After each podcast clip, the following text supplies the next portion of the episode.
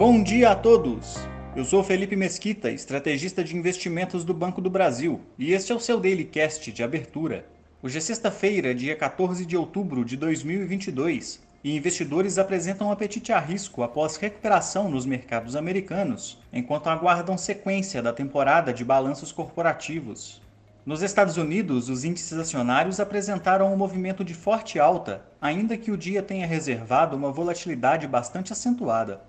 Após a divulgação do CPI, índice de inflação ao consumidor americano, que veio acima das expectativas, acelerando 0,4% em setembro, com alta também no núcleo do indicador que exclui itens mais voláteis. A princípio, o mercado reagiu negativamente, mas à medida que os números foram sendo repercutidos, investidores preferiram dar foco para a base anual do indicador, que se distanciou das máximas atingidas em julho e levaram as bolsas a encerrarem em alta entre 2 e 3%. Já na curva de juros, as taxas voltaram a subir, sendo mantida a percepção de que o Fed siga com o ritmo de aperto monetário, com mais de 90% das apostas convergindo para uma manutenção de alta de 0,75% após a próxima reunião da entidade em novembro. Na agenda corporativa, saem hoje os balanços de instituições financeiras e do setor petrolífero. As bolsas da Ásia fecharam em avanços firmes após a melhora no humor dos mercados americanos. Na região, o índice de inflação ao consumidor da China veio no maior patamar em 29 meses, atingindo 2,8% na base anual de setembro. No entanto, o indicador não só registrou valores mais baixos do que o esperado, como ficaram abaixo do teto oficial de inflação, que é de 3%, permitindo ainda espaço para que o governo chinês siga com estímulos econômicos.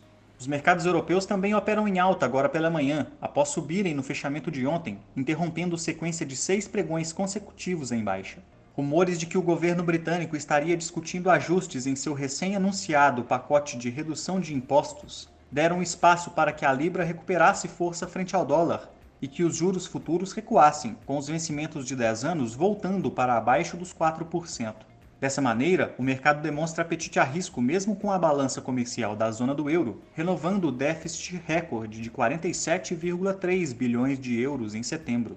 No Brasil, o dólar operou em volatilidade após o mercado cambial ter permanecido sem operações nesta quarta-feira, mas mesmo oscilando mais de 12 centavos ao longo do dia, fechou praticamente estável aos R$ 5,27.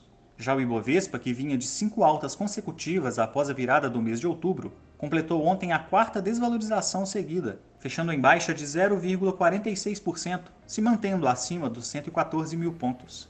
Na agenda local de hoje, saem dados do volume de serviços de agosto e na região sai a atualização da inflação ao consumidor de setembro na Argentina. Ficamos por aqui. Um ótimo fim de semana a todos e até a próxima!